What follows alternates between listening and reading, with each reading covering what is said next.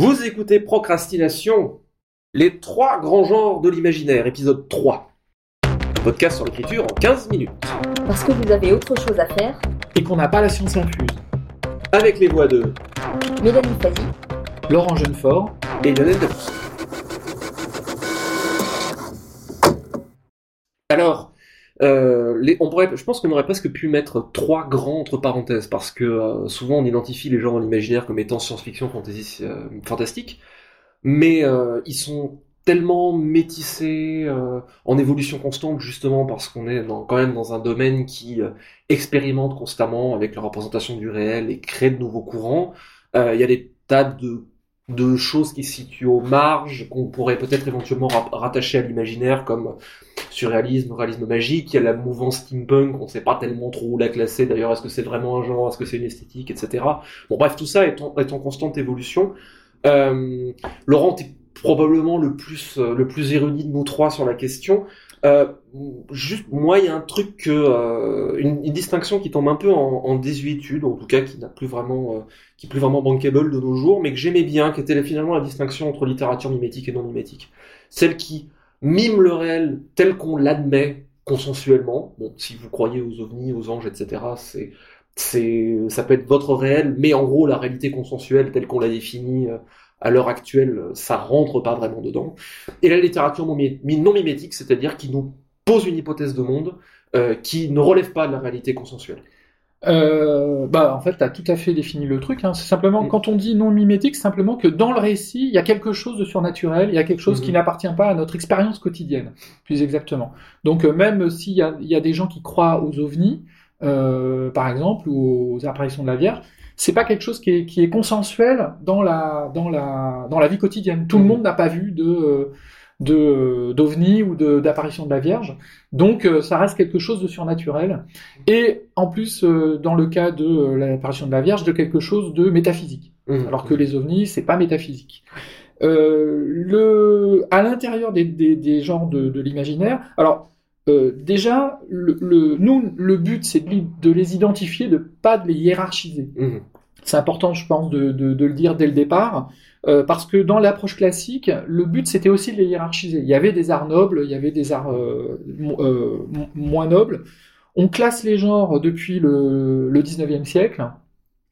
Enfin, ils ont été figés euh, dans- au niveau des arts dans le, dans- au 17e, mais les genres littéraires ont été fixés au 19e.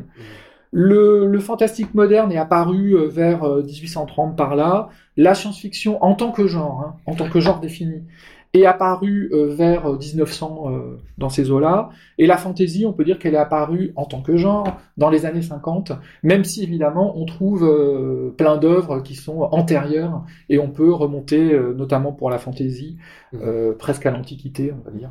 Oui, c'est vrai que ça c'est un truc Voilà. qu'on entend parfois dire que euh, oui, mais euh, par exemple Gilgamesh c'est de la fantaisie, c'est la quête d'un mec en quête d'immortalité, c'est un anachronisme de dire ça. C'est un que- peu un anachronisme. C'est comme de dire, d'imaginer euh, que la science-fiction puisse avoir été euh, antérieure au XVIe siècle. Moi, je pense pas, Mhm. Euh, parce que pour qu'il y ait science-fiction, il faut qu'il y ait euh, l'idée de la science et l'idée de la science, euh, la conception de la science moderne. Elle est née au XVIe, elle, elle est née euh, avec la Renaissance. Mhm. Quand la quand la science se se, se distingue euh, de la théologie, c'est le XVIe siècle et c'est quelque chose de définitif. Et à ce moment-là, on peut avoir un imaginaire, euh, un imaginaire scientifique réellement. Mhm. C'est-à-dire qu'il ne, voilà, et donc ça va être Swift qui va euh, imaginer euh, une, une ville volante, Laputa, qui est maintenue à- grâce à un aimant, grâce à la Mhm. répulsion d'un aimant géant. Donc là, on a une tentative de rationalisation.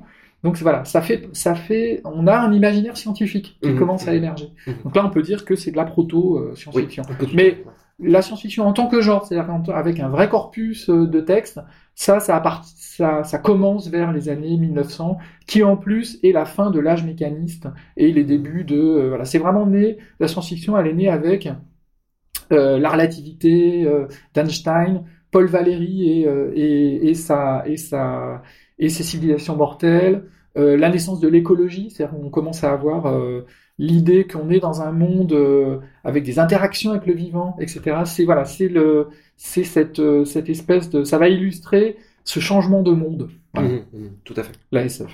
Mhm. Et la fantasy, alors là, c'est encore plus, euh, c'est en- c'est encore plus, plus plus complexe, on va dire, puisque ça fait partie euh, des genres du merveilleux. Et là, pour le coup, euh, dans la distinction des genres, je rapprocherais moi personnellement la science-fiction de la fantasy, Mhm. qui va plutôt s'opposer, enfin s'opposer. En tout cas, c'est une, une- une autre façon d'envisager l'imaginaire euh, par rapport au fantastique moderne, qui va être une littérature de rupture par rapport au réel. Dans la, dans la science-fiction et dans le merveilleux, on va, on va déterminer de nouvelles règles, des nouvelles règles du monde, euh, irrationnelles pour la fantasy et rationnelles pour la, pour la science-fiction, mais dans, dans le fantastique, on va être en rupture par rapport au réel. Mhm. Dans le fantastique, c'est anormal qu'il y ait des fantômes, des loups-garous et, des, et des, des phénomènes surnaturels. Et là, on va se poser la, la, la question de la est-ce que le personnage est fou et ou est-ce que c'est le monde qui est fou? Euh, Donc souvent, euh, moi souvent, ce que j'utilise euh, comme image, euh, c'est euh, c'est la c'est l'image du chat qui parle Mhm. euh, pour euh, pour euh, déterminer euh, le, le je crois que c'est le c'est le c'est le plus efficace pour euh, pour euh, pour caractériser les genres. Mhm. Mélanie, est-ce que tu veux euh, Oui, je peux expliquer ça. C'est une image qu'effectivement que j'utilise souvent quand je fais des rencontres en lycée notamment et qu'on me demande de définir les genres. Je, je n'arrive plus à me rappeler de qui est cette image. C'est Denis, Denis Guillot, si je me trompe pas. Oui, c'est- effectivement, ça doit être euh, de lui. Donc le chat qui parle, un personnage rencontre un chat qui parle. Si euh, nous sommes dans un avenir où le, chat a été euh, génétiquement modifié, et il y a, il y a des chats qui parlent parce que scientifiquement on les a produits, c'est de la science-fiction. Si on est dans un, monde plus ou moins imaginaire où tous les chats parlent, de la même manière qu'il y y a des fées, etc., il y a des chats qui parlent. On est dans la fantaisie. Et si le personnage est absolument tétanisé parce que, mais, mais quelle horreur, un chat qui parle, ça n'existe pas, c'est du fantastique. Voilà, grosso donc- modo. Donc dans les deux premiers cas, c'est naturel, c'est-à-dire que ça ne ça ne contrevient pas aux règles du monde qu'on a qu'on a créé, alors que dans le dans le fantastique, donc le fantastique, alors c'est marrant parce que pour moi la fantasy et la science-fiction, ce sont des genres réalistes, mais simplement c'est c'est un- c'est une autre réalité. Tout à Mais fait. ce sont des genres réalistes. Et d'où l'importance de l'immersion euh, dans ces deux cas-là. l'im- L'importance de l'immersion, elle est essentielle. Et c'est ça qui va déterminer euh, les genres de la, SF. Par exemple, dans, Star Wars, on est à un niveau de réalisme très faible, puisqu'on peut avoir euh, des, vaisseaux euh, qui font du bruit dans l'espace, mais ou, voilà, ou des lasers qui ne sont pas des lasers, qui, ne peuvent pas exister parce que en, en réalité, on est vraiment dans la métaphore. On est dans la métaphore. Les planètes, c'est des châteaux forts. Euh, les, euh, les vaisseaux spatiaux, c'est des chevaux. Euh, Il y a des chevaliers, il y a des princesses. On est dans une littérature métaphorique et donc le pacte avec le lecteur, il est voilà, je vous offre une belle histoire avec des archétypes. En revanche, vous me, vous allez accepter le fait que il y a un niveau de réalisme ou de crédibilité scientifiquement bas. Mhm. Voilà, donc l'immersion, elle est, elle est d'un autre type que celle, par exemple, de la hard science, c'est-à-dire de la, une science-fiction à, à, à force, euh, à forte euh, euh, vraisemblabilité scientifique. Euh, et là, l'immersion, elle dépend vraiment du côté euh, vraisemblable et de la et de la pelote logique qu'on va euh, qu'on va qu'on va découler. Ce qui est important aussi, c'est que ces genres-là sont des continuums. C'est c'est Theodore Sturgeon, je crois, qui disait quand on lui deman- demandait c'est quoi la science-fiction, il montrait du doigt, il faisait ce que je montre du doigt, c'est de la science-fiction.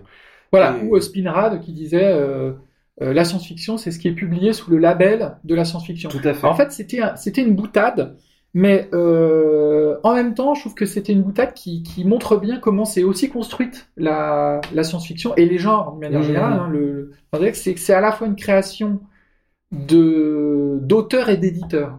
Oui.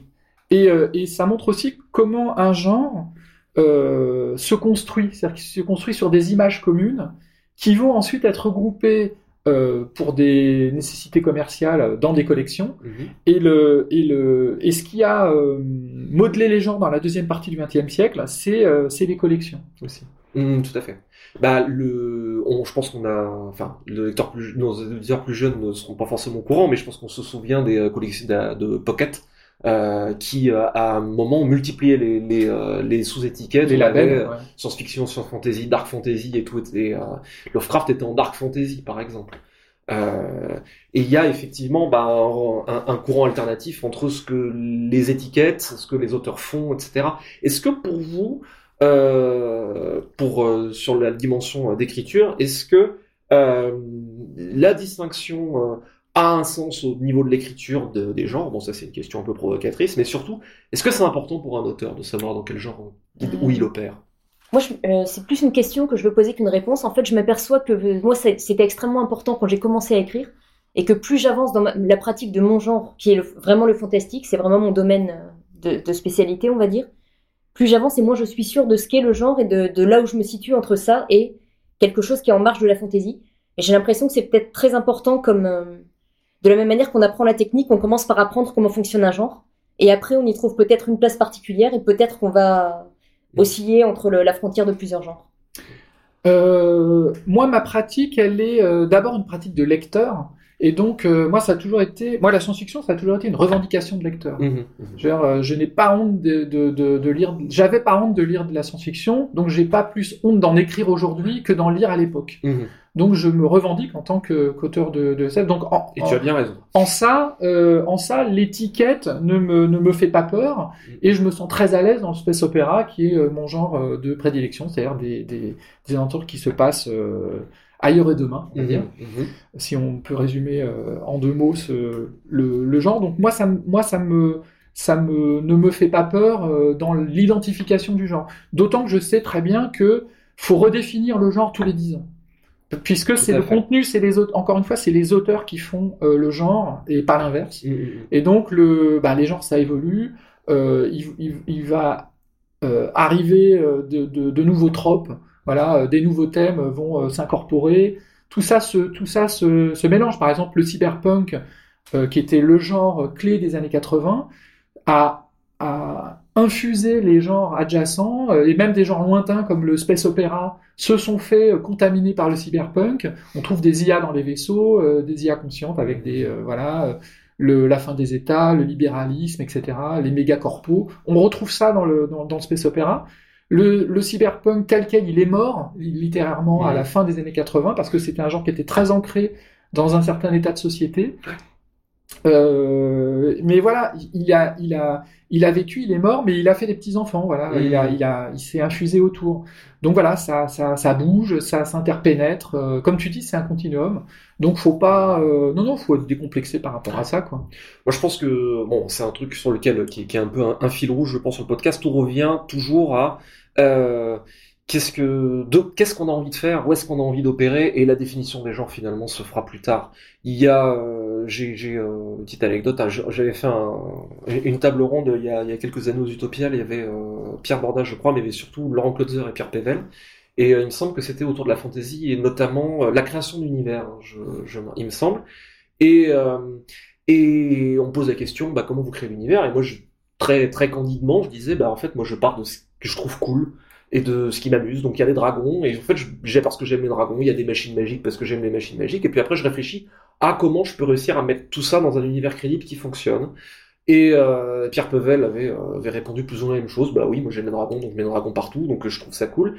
Et Laurent Klotzer, lui, avait dit Je suis pas sûr qu'on puisse construire une esthétique du cool. donc, euh, mais voilà, tout revient à. je pense que quelque part, euh, Laurent, si tu nous écoutes, pardonne-moi ce, cette extrapolation, mais euh, je pense que euh, pour euh, Laurent, euh, voilà, construire une esthétique, c'est cool. Quelque part. Donc tout ça, voilà, revient à l'envie et euh, est-ce que, euh, parce que parfois la question qu'il y a derrière, c'est est-ce que il faut que je regarde euh, quelles sont les attentes du marché, qu'est-ce qui marche, ah les vampires fonctionnent, est-ce que je vais faire du vampire? À mon avis, non, certainement pas. Il y a quand même une petite nuance que je voudrais apporter à ça, c'est tout dépend pour quel, euh, dans quel but on écrit un texte. Et si on écrit par exemple euh, une nouvelle pour une anthologie ou un roman pour une collection qui ait euh, des, des, des consignes spécifiques, il peut arriver que justement on, ait la consigne d'être dans tel genre ou dans tel sous-genre ou d'avoir des et à la limite on peut s'amuser justement à, à rester dans les clous ou à aller à la frontière à s'amuser avec ça. Mais en tout cas, euh, moi, euh, une chose est sûre, c'est que euh, quand on me demande ce que je fais dans la vie, je dis pas que je suis écrivain, je dis que je suis écrivain de science-fiction. Mhm. un peu de fantaisie, mais je suis écrivain de science-fiction parce que euh, j'ai besoin de ce décalage et, et- et la science-fiction, comme les autres genres de l'imaginaire, c'est une, une littérature du décalage. C'est-à-dire qu'on Mhm. va décaler le regard et ça va être ça, l'élément surnaturel, l'élément, euh, voilà, se transposer dans le futur, transposer une, c'est, c'est voilà, faire ce pas de côté qui fait qu'on va regarder quand on va traiter d'un thème, on va le regarder sous une lumière différente.